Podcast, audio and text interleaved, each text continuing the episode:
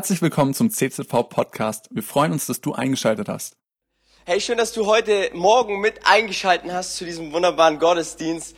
Der Herr ist auferstanden und der Titel der Predigt heute Morgen heißt Hoffnung in Zeiten von Hoffnungslosigkeit. Wie finde ich echte und begründete Hoffnung? Wer von euch war schon mal hoffnungslos? Ihr alle kennt es wahrscheinlich. Vielleicht hoffnungslos verliebt oder hoffnungslos aufgeschmissen. Ich kann mich noch erinnern, letztes Jahr war ich auf meiner Terrasse und ich habe versucht, meinen Fahrradreifen zu wechseln und da gab es halt ein Problem und zwar, dass ich das nicht so wirklich konnte. Okay, dann habe ich da vier Stunden rumgemacht und irgendwann mal sah mein Nachbar meine Hoffnungslosigkeit und er rief, ey Nani, soll ich dir helfen? Und ich so, ja, ey, vielen Dank, äh, wäre der Hammer, wenn du rüberkommst und mir helfen äh, äh könntest. Und ich glaube, wir alle kennen dieses Gefühl von Hoffnungslosigkeit. Hätte man uns letztes Jahr um diese Zeit gesagt, dass wir dieses Jahr um Ostern wieder im Lockdown sitzen, glaube ich, wären wir alle durchgedreht. Einfach aus dem Grund, weil keine Hoffnung in Sicht ist. Klar, man kann sagen, okay, ich bin jemand, der positiv denkt. Ja, du kannst dich jeden Tag vor deinen Spiegel stellen und du kannst sagen, hab Mut, der Tag wird irgendwo gut werden. Aber sind wir mal ehrlich, wenn keine Hoffnung in Aussicht ist, dann lebt sich's schwer. Und Ostern und vor allem der Ostersonntag ist für uns Christen der Dreh- und Angelpunkt, weil Jesus sein Versprechen wahrgemacht hat. Er ist von den Toten auferstanden. Er hat gesagt, hey, der Menschensohn muss leiden und muss am Kreuz sterben, aber nach drei Tagen wird er von den Toten auferstehen. Ich habe die Woche in einem Podcast gehört von so einem Persönlichkeitscoach, der gesagt hat, ja, Christus ist nur metaphorisch, er ist nur sinnbildlich von den Toten auferstanden. Und er hat dann dieses Auferstehungsbild äh, genutzt, um aufzuzeigen, wie auch wir Menschen neu auferstehen können. Ja, wie wir zu einem besseren Ich werden können. Ja, wie wir lebendig werden können. Und der Typ hat richtig gepredigt und ich dachte mir so, hey, gute Botschaft, ja, obwohl er jetzt kein Christ ist und theologisch und historisch gesehen war das natürlich nicht richtig, aber er meinte auch selber, er hat sich zu wenig mit der ganzen Materie auseinandergesetzt. Aber grundsätzlich, wenn schon so ein Persönlichkeitscoach über die Auferstehung predigt, dann dachte ich mir zwei Dinge. Und zwar das eine ist, viele Menschen sind geistlich tot. Viele Menschen sind geistlich tot, weil sonst würde er nicht predigen. Und das zweite ist, Viele Menschen, und hier sind wir beim Punkt, viele Menschen wollen zum Leben kommen. In uns steckt es so tief drin, dass wir leben wollen. Ihr kennt das Lied von Coldplay wahrscheinlich, Viva la Vida. Das heißt übersetzt, lebe das Leben. Und jetzt fragst du dich, hey, wie soll ich in so einer Zeit wie jetzt, wie soll ich das Leben leben? Ey, alles hat zu, ich kann nichts machen. Wie, wie soll ich das Leben leben? Und ich bin ganz ehrlich mit euch, für mich Nani Mertens war es wahrscheinlich der längste Winter in meinem gesamten Leben. Und wahrscheinlich kannst du dich damit ganz gut identifizieren. Ja, du musst dir vorstellen, schon, keine Ahnung, um halb sechs oder so ging die Sonne unter, du sitzt so alleine zu Hause, bist vielleicht auch irgendwo zu müde, ähm, noch irgendjemand anzurufen, außer den Lieferservice. Den, den, den habe ich oft angerufen. Äh, wir wurden richtig gute Freunde, ja, der, Lie der Lieferservice und ich. Und er du bist schon wieder da und so. Und irgendwann hat er mich dann mal so gefragt, was, was, was du machen eigentlich beruflich? Und da habe ich gesagt, ja, ich bin Pastor. Und er, er meinte so, ah, Zeitarbeit, oder?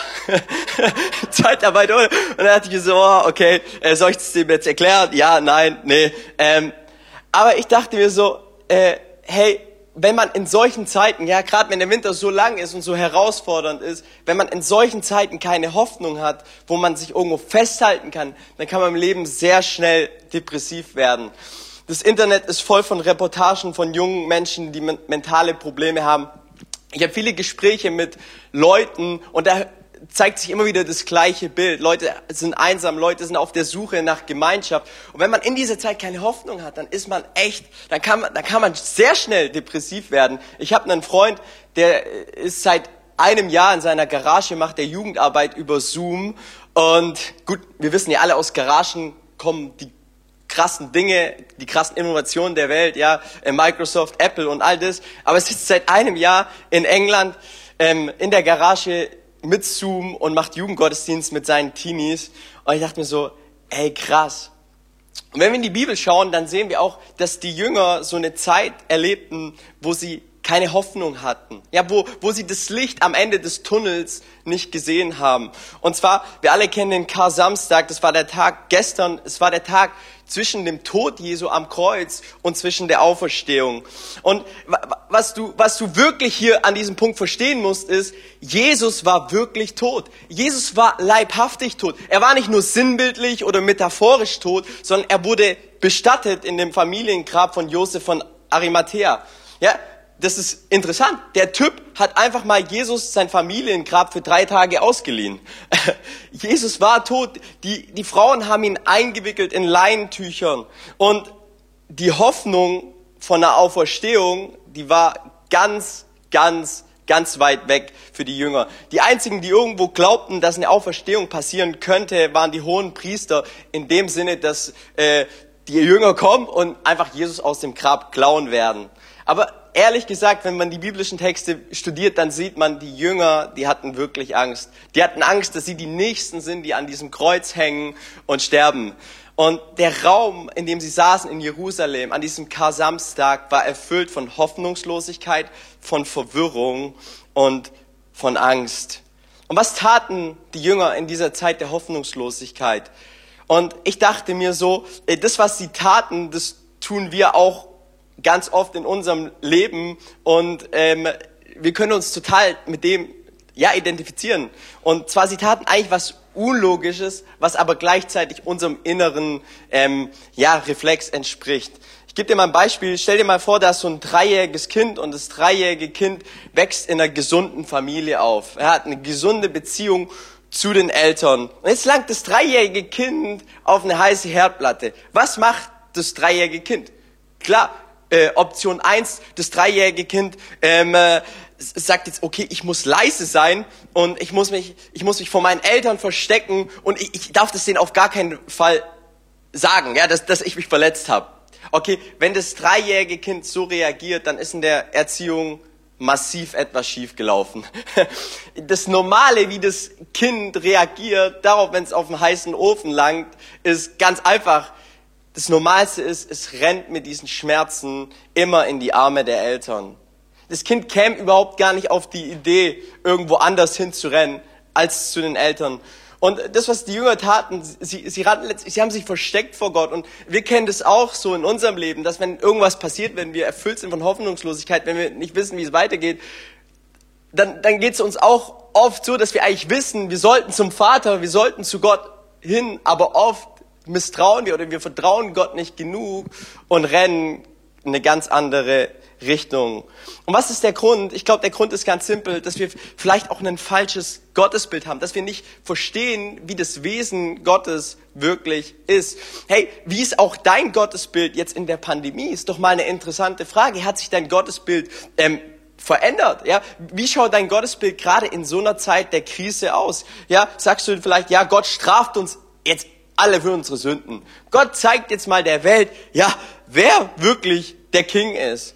Und je nachdem, mit wem du auch in Kontakt gekommen bist, wurde dein Gottesbild über die Jahre hin geprägt. Vielleicht bist du mit irgendwelchen komischen Christen ähm, in Kontakt gekommen und du hast ein absolut komisches Gottesbild ähm, bekommen. Ja? Und, und oft haben wir so ein falsches Gottesbild. Aber wenn wir uns die Bibel anschauen, dann sehen wir so viele Versprechen Gottes, die ähm, super gut für unser Leben sind. Ja, Jesus, er hat zu, zu seinen Jüngern gesagt, hey ihr Lieben, ich werde sterben, der Menschensohn wird sterben, aber nach drei Tagen werde ich wiederkommen. Ich werde auferstehen. Ja, in Markus 10, 33, 34 lesen wir, wenn wir nach Jerusalem kommen, sagte er, wird der Menschensohn an die obersten Priester und die Schriftgelehrten verraten werden. Sie werden ihn zum Tod verurteilen und an die Römer ausliefern. Die werden ihn verspotten, anspucken, auspeitschen und ihn schließlich töten. Doch nach drei Tagen wird er auferstehen. Okay, das hat Jesus prophezeit. Er hat das zu seinen Jüngern gesagt. Er hat ihnen Versprechen gegeben. Hey, ich werd, ihr werdet sehen, wie ich all das erleiden muss, aber nach drei Tagen werde ich von den Toten auferstehen. Und ich habe mich gefragt, wie konnten die Jünger das vergessen? Wie konnten die Jünger so eine Botschaft vergessen? Und sind wir mal ehrlich, wir vergessen ganz oft, ähm, die, die Versprechen Gottes, wenn wir in einer Zeit von Hoffnungslosigkeit sind, wenn wir in einer Zeit sind, wo, wo wir selber irgendwo verwirrt sind. Weil die Bibel macht uns klar, es gibt über 7000 Versprechen ähm, für unser Leben. Und vielleicht kennst du die ja gar nicht. Ja? Und dann ist ja das Problem das, Wie willst du sie glauben, wenn du sie gar nicht kennst? Und die Jünger kannten das eigentlich, ja, was Jesus gesagt hat. Und wir kennen auch das, was Jesus über unser Leben aussagt. Aber warum ist da oft dieser innere Reflex, dass wir weg von Gott gehen, anstatt zu ihm hinrennen? Und ich bin ganz ehrlich mit dir, ich kann mich total identifizieren mit den Jüngern. Ich kann mich so sehr tief damit identifizieren. Ich wäre wahrscheinlich auch einer, der sich übelst versteckt hätte. So, weg hier, äh, weg von den Römern. Äh, ich habe äh, und äh, hab mein ganzes Leben jetzt auf diesen Jesus gesetzt und was ist jetzt so? Ich, ich hätte mich wahrscheinlich auch versteckt. Und warum ist es so? Ich glaube, weil, weil unser Leben nun mal oft einfach nur im Jetzt ja, stattfindet und wir nur die Realität von jetzt kennen. Ja, jetzt ist die Pandemie da, jetzt ist alles blöd. Jetzt habe ich eine Krankheit und jetzt wird sich mein Leben verändern. Aber der Punkt ist der, Gott, Gott möchte, dass wir ein richtiges Bild von ihm bekommen. Und keine Ahnung, wie dein Bild von Gott geprägt ist, ja. Gott, weißt du, was Gott möchte? Gott will, dass wir ihm vertrauen und an ihm glauben und aus dieser Beziehung Hoffnung erhalten und dadurch erleben, dass das, was er sagt, dass es wahr ist. Gott will sich durch Glauben uns zeigen. Gott will sich durch Glauben dir und mir zeigen. Und hier wird's herausfordernd. Warum? Weil der Mensch halt im Jetzt, in der Realität von jetzt ist. Aber Gott sagt, hey, vertrau mir, weil ich will mich dir zeigen. In Hebräer 11, äh, 1 bis 2, da, da, da lesen wir, was Glaube wirklich ist. Ja, der Schreiber schreibt, was ist nun also der Glaube? Er ist das Vertrauen darauf, dass man das, dass wir hoffen, sich erfüllen wird und die Überzeugung, dass das, was man nicht sieht, existiert. Also Glauben ist Vertrauen auf das, was man noch nicht sieht, dass das in eine Realität kommen wird. Und wozu ich dich heute Morgen einladen möchte, dass du Ostern wirklich ganz neu entdeckst, dass du Ostern erlebst. Ich weiß nicht, was Ostern für dich im Moment ist. Vielleicht ist Ostern für dich irgendwie so Eier sammeln, äh, drei Tage Urlaub, irgendwie wegfliegen, äh, mit den Kindern irgendwas zu machen. Ich weiß nicht, was dein Punkt von Ostern ist. Aber was ich mir wünsche, dass du Ostern ganz neu entdeckst, dass du Ostern ganz neu erlebst, dass du diesen Tag der Auferstehung, dass es nicht ein Tag in der Geschichte war irgendwo, sondern dass es ganz persönlich für dein Leben wird, dass du diese Auferstehungskraft von Jesus erlebst. Paulus, einer der größten Theologen aller Zeiten, hat in 1. Korinther 15, Vers 19 gesagt, wenn der Glaube an Christus nur für dieses Leben Hoffnung gibt, sind wir die elendsten Menschen auf der Welt. Nun ist aber Christus als erster von den Toten auferstanden. Bevor Jesus Lazarus in Johannes 11 von den Toten auferweckt, hat er gesagt, ich bin die Auferstehung und das Leben. Wer an mich glaubt, wird leben, auch wenn er stirbt. Er wird ewig leben, weil er an mich geglaubt hat und er wird niemals sterben. Das heißt, Glaube gibt uns eine Hoffnung, gibt uns Hoffnung hier in diesem Leben, aber gibt uns auch eine Hoffnung weit über dieses Leben hinaus, wenn Jesus tatsächlich von den Toten auferstanden ist und lebt. Wenn diese Realität der Auferstehung tatsächlich geschehen ist, hey, dann gibt uns diese Hoffnung, von der Jesus spricht, eine Hoffnung weit über dieses Leben hinaus. Und zwar, dass wir ewig leben. Und jetzt, was ist der Unterschied zwischen Jesus und all den Religionsführern in der Vergangenheit? Zwischen Mohammed, Buddha und so weiter. Jesus ist leiblich. Jesus ist körperlich von den Toten auferstanden. Ja, das Grab war leer. Der Stein war weggerollt. Die Leintücher waren sauber und schön zusammengewickelt. Und Josef von Arimathea hat auch sein Familiengrab zurückbekommen. Und die Römer, die konnten, die Römer und die Juden zu damaligen Zeit, die konnten sich ja gar nicht erklären, was, was da irgendwo geschehen ist, okay? Man hat sogar den Juden, man hat sogar den römischen Wachen Geld angeboten, dass sie sagen, hey, äh, die Jünger sind nachts gekommen, haben den Stein weggerollt und haben den Leichnam geklaut. Das, das ganze System in der damaligen Zeit, es, es war mit dieser Auferstehung so sehr verwirrt und, und konfrontiert, und Timothy Keller, einer der modernen Theologen, hat Folgendes gesagt, wenn Jesus von den Toten auferstanden ist, müssen wir alles akzeptieren, was er gelehrt hat. Und wenn er nicht auferstanden ist, kann es uns egal sein, was er gelehrt hat. Der springende Punkt ist nicht, ob du seine Lehren magst oder nicht, sondern ob er von den Toten auferstanden ist oder nicht. Das ist der springende Punkt. Ähm, und jetzt kannst du sagen, ja, das ist alles ein Märchen. Und weil es sich so schön anhört, hat sich halt über die Jahrtausende, ähm, haben es die Menschen einfach geglaubt. Oder du kannst auch sagen, ja, Jesus war einfach nur ein netter und guter Mensch, der, äh, der uns ein Vorbild gegeben hat für ein gutes moralisches Leben, wo wir auch heute noch, 2000 Jahre später, davon profitieren können. Das Problem an der ganzen Geschichte ist nur das, wenn du einfach sagst, Jesus war ein netter, guter Mensch, dann musst du dich auch mit der Aussage ähm, konfrontieren, dass Jesus äh, selber von sich behauptet hat, dass er Gott sei. Okay? Ähm, stell dich einfach mal vor, ich, ich, ich, ich komme nächste Woche hier in die Gemeinde und die Gemeinde freut sich schon auf eine Predigt und ich erzähle der Gemeinde so, ihr Lieben, schön, dass ihr da seid. Leo, schön, dass du da bist. Ja, ähm, ich bin Gott. Wollte ich euch einfach nur mal sagen. Ich wollte euch einfach nur mal sagen, dass ich Gott bin. Dann würdet ihr sagen, Nani, nein, bist du nicht. Nani, Du, du bist ein Lügner, du bist nicht Gott. Weil einfach zu sagen, ja, Jesus war ein netter Mensch, ja, ein guter Mensch, brav, das geht nicht auf, okay? Weil er selber von sich gesagt hat, dass er Gott ist. Weil dann im Umkehrschluss wäre Jesus ja ein Lügner. Oder man kann auch sagen, ja, Jesus war einfach ein Spinner, ja, der nur von sich dachte, dass er Gott sei, aber am Ende des Tages dann gar nicht Gott war. Er, ähm, stell mal vor, du, du, dir begegnet jetzt jemand auf der Straße und äh, sagt zu dir, hey, ich bin Lionel Messi. Wusstest du das schon?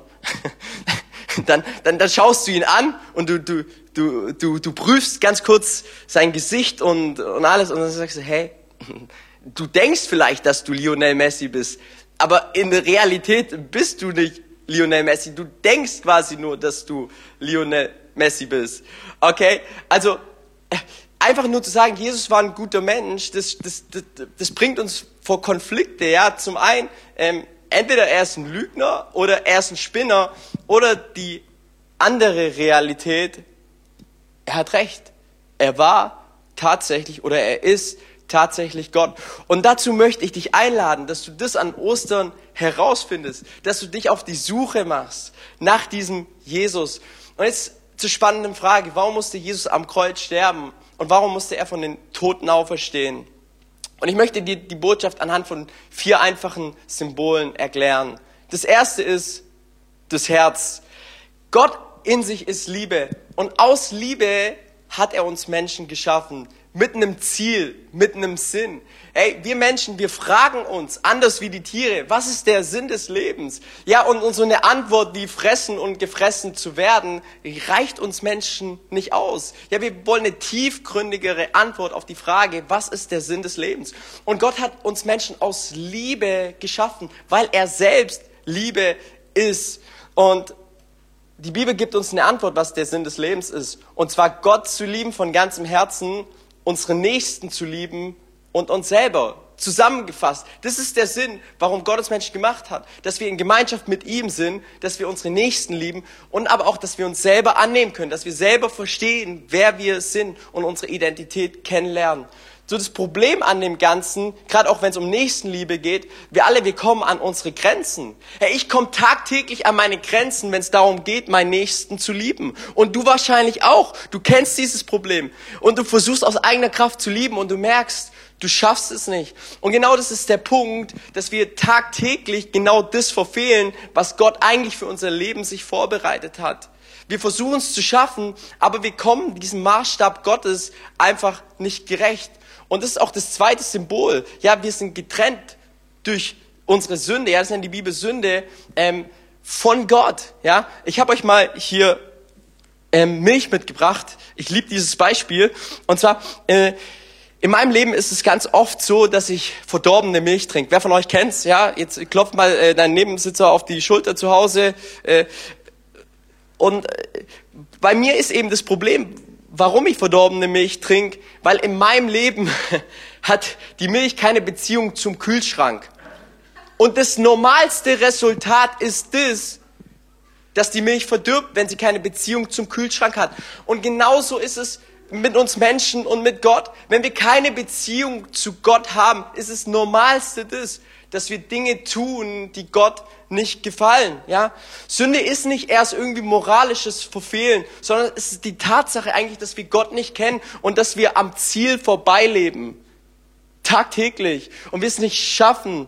Und vielleicht schaust du heute Morgen zu und du bist kein Christ. Hey, dann fühl dich auf gar keinen Fall heute Morgen verurteilt. Fühl dich für die Dinge, die du tust. Unser tiefster Wunsch ist es nicht irgendwo, dass wir jetzt dein Verhalten verändern, sondern dass du dem Auferstandenen, dem lebendigen Gott begegnest. Hey, weil wenn seine Liebe dich anspricht, wenn du ihn erlebst, hey, dann wird aus, in, aus dem Inneren heraus dein Leben verändert. Also, äh, warum musste Jesus sterben am Kreuz? Zum einen, dieses Herz, hey, er liebt dich, er hat dich aus Liebe geschaffen. Er möchte Beziehung zu dir haben. Aber das Problem ist, wir sind getrennt von Gott, weil wir Gott nicht kennen, weil wir keine Gemeinschaft mit ihm haben. Und deswegen das Kreuz. Ich lade das Lobpreisteam nach vorne. Und deswegen das Kreuz. Jesus er starb an diesem Kreuz für all die Fehler und für all dein Versagen und sogar für die Tatsache, dass du ihn nicht kanntest, starb er am Kreuz. Wir lesen in Römer 5, 8 bis 9, Gott dagegen beweist uns seine große Liebe dadurch, dass er Christus sandte, damit dieser für uns sterben sollte, als wir noch Sünder waren. Gott beweist seine Liebe. Nicht mit Worten, sondern mit Taten. Nicht mit Worten, sondern mit Taten. Gott in sich, wenn wir, wenn wir die Bibel lesen, er ist ein gerechter Richter. Und ein gerechter Richter muss Sünde bestrafen. Du kannst nicht einfach gegen das Gesetz, du kannst nicht einfach das Gesetz ähm, übertreten und dann hoffen auf Gnade, ja? Außer du bist irgendwie in Amerika und Donald Trump ist irgendwie Präsident und er begnadigt begnadigt dich einfach. Ja, Gott kann nicht einfach die fünf gerade stehen lassen. Er kann nicht einfach unser Fehlverhalten und das Verdorben in uns drin. Er kann nicht einfach sagen, ja, hier, ich vergebe dir alles einfach so, okay? Sondern Gott muss, Gott, es braucht ein Opfer. Es braucht etwas, was das Ganze sühnt. Und da sehen wir das Kreuz. Gott ist Liebe. Und er wird selber Mensch in Jesus Christus. Er kommt hier auf diese Erde. Er hängt hier an diesem Kreuz. Er war ohne Schuld, ja. Er war ohne, ohne falsch, sagt die Bibel. Und er hängt an diesem Kreuz. Er trägt all die, die, die Dinge, die du falsch gemacht hast. Und er schaut dich mit liebenden Augen an und sagt, hey, ich sterbe am Kreuz. Nicht nur objektiv irgendwie für die ganze Welt, sondern für dich. Ich hänge da an diesem Kreuz für dich weil ich dich lieb habe und weil ich deine Vergangenheit bereinigen möchte. Und wenn wir das glauben, sagt die Bibel, dann werden wir vor Gott gerecht gesprochen. Es, es kommt nicht auf unsere Taten an. Mit Taten können wir Gott nicht begeistern, aber durch den Glauben können wir dieses Geschenk vom Kreuz annehmen. Und dann drei Tage später, Jesus hing an Karfreitag an diesem Kreuz. Er war verlassen von den Menschen. Ja, seine Jünger, seine Liebsten sind weggegangen. Und dann hing er an diesem Kreuz. Und drei Tage später passierte etwas, was die Propheten Jahrhunderte zuvor prophezeit haben. Die Auferstehung. Jesus Christus ist von den Toten auferstanden und er lebt. Und er zeigte sich den Menschen. Er zeigte sich zuerst den Frauen, was, was, was ganz komisch war, weil die Frauen, die hatten überhaupt keine Überzeugungskraft. Wenn die sagen, hey, irgendjemand ist auferstanden, den hat man nicht geglaubt. Und er zeigt sich den Frauen. Und so kommen Zeugen überzeugen. Dann Petrus, dann 500 weitere, denen er sich leibhaftig gezeigt hat. Thomas hat gefragt, darf ich deine Wunden anfassen? Jesus sagt, ja, hier, hier sind meine Wunden. Und er zeigte sich den Menschen. Und ihr Lieben, ohne Auferstehung hätte es die Kirche gar nicht gegeben. Die Kirche ist durch die Auferstehung vor 2000 Jahren geboren. Als ob die Jünger für eine Lüge ihr Leben hätten hingegeben, als Märtyrer grauenhaft gestorben wären, für eine Lüge oder einfach für ein ja, metaphorisches Auferstehen. Nein, sie mussten etwas gesehen haben, was sie so noch nie gesehen haben. Selbst der Hauptmann unter dem Kreuz, als Jesus starb, sagt wahrhaftig, dieser muss der Sohn Gottes sein. Dieser muss der wahre König sein. Ein Römer, ein Heide, der eigentlich nichts mit dem Glauben hatte. Aber die Bibel berichtet uns von diesem Augenzeuge. Jesus ist auferstanden. Hey, die Botschaft ist die. Das erste ist das Herz. Gott ist Liebe und er liebt uns Menschen. Er möchte Beziehung zu dir haben. Hey, ähm, aber dadurch, dass wir Menschen falsch gelebt haben, dass wir das Ziel verpasst haben, hat er gesagt, hey, ich komme, ich werde selber Mensch. Ich nehme all das Falsche, was du getan hast, all die Rebellion auch, die du gegen mich angeführt hast. Ich nehme sie auf mich und ich vergebe dir. Und jetzt ist die entscheidende Frage die, wenn du Ostern ganz neu und persönlich erleben möchtest, glaubst du das? Glaubst du das? Jesus kam in Lukas, äh, in Johannes 20, kam er zu Maria ähm, und ist ihr begegnet und, und, und sie hat gar nicht verstanden, dass es Jesus ist und sie fragt, hey Jesus, und Jesus fragt dich, warum weinst du? Warum weinst du? Ja, sie haben, sie haben meinen Herrn weggebracht. Und ein paar Augenblicke später erkannte sie, dass der Herr hinter ihr steht, auferstanden. 1992 entdeckte Howard Carter mit seinem Team nach äh, zehnjähriger Suche das Grab von Tutanchamun. Und es war eine absolute Sensation, dieser Fund. Und als er so hineinleuchtete in das Grab, so ist, sein Team war dabei, als er so hineinleuchtete in das Grab, fragten die Leute ihn, Howard, äh, what do you see? Was siehst du? Und er sagt, ich sehe unbegreifliche Dinge. I see marvelous things. Weil, hey, oder er sagte, zehn Jahre war ich auf der Suche. Zehn Jahre war ich auf der Suche nach diesem Fund, nach diesem Grab. Und ich hätte fast schon aufgegeben. Aber endlich, endlich nach diesen zehn Jahren Suche habe ich endlich das gefunden, wonach ich gesucht habe. Es hat zehn Jahre gedauert. Ey, und mein tiefstes Gebet und mein Wunsch ist der, dass du Ostern nicht verpasst. Mach dich auf die Suche nach dem wahren Ostern. Mach dich auf die Suche nach diesem Auferstandenen. Ich habe gestern den Film Auferstehung gesucht, äh, angeschaut und da geht es um ähm, die Auferstehung, aber aus der Perspektive von dem römischen Hauptmann, der die ganze Zeit es wegleugnen wollte, dass Jesus auferstanden ist. Und er hat sich angefangen, er hat angefangen, auf die Suche zu gehen nach diesem Leichnam. Er fand ihn nicht. Ganz Jerusalem haben die versucht auszugraben, die ganzen Leichen, und die davor gekreuzigt wurden. Und sie haben einfach diesen Leichnam von Jesus nicht gefunden. Und er, er hat sich gefragt, kann das wahr sein? Und als er dem Auferstandenen begegnet ist, musste er sagen, dass es wahr ist. Und sein Leben hat sich für immer verändert. Und es ist der Punkt, wenn wir dem Auferstandenen begegnen, dann wird sich unser Leben verändern dann, dann, dann, dann, dann brauchst du keine Beweise mehr irgendwo, sondern weißt du, dieser Jesus ist auferstanden. Er ist mir begegnet.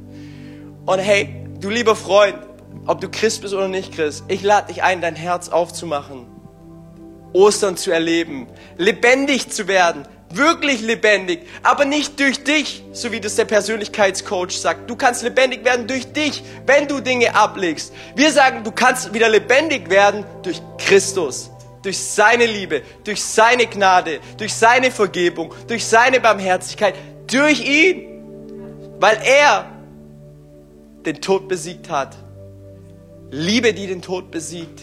Es gibt nichts Größeres. Und es ist unsere Hoffnung als Christen. Es ist ganz egal, wie hoffnungslos die Zeit um uns herum ist. Wir eine feste Hoffnung haben in Jesus. Und nach der Auferstehung begegnete Jesus den Jüngern und sagte, seid meine Zeugen in Jerusalem, in Judäa, in Samarien und bis ans Ende der Welt und verkündet die frohe Botschaft, dass ich auferstanden bin. Und das machen wir bis heute, 2000 Jahre später stehen wir hier und wir glauben an die Tatsache der realen Auferstehung von Jesus, dass es kein Märchen ist und dass er nicht nur irgendwo in unserem Herzen auferstanden ist, sondern dass er wahrhaftig historisch auferstanden ist und dass er Menschen wie dir und mir, einfachen Menschen, heute noch begegnet und unser Leben verändert und uns Hoffnung gibt weit über dieses Leben hinaus. Das Leben ist hart, das Leben ist schwer. Aber Jesus sagt, habt keine Angst, ich habe die Welt überwunden. Und durch Jesus können wir die Welt überwunden. Er schenkt uns Sieg. Er schenkt uns Hoffnung. Und dazu laden wir dich ein. Cool, dass du dir unsere Predigt angehört hast. Wir hoffen, sie hat dir geholfen und wir wollen dich ermutigen, auch während der Woche Teil einer Kleingruppe zu werden. Schreib uns einfach eine E-Mail an podcast.czv-kreuzheim.de oder komm einfach am Sonntag in unseren Gottesdienst. Folge uns außerdem auf Facebook oder Instagram für alle weiteren Infos. Wir freuen uns auf dich.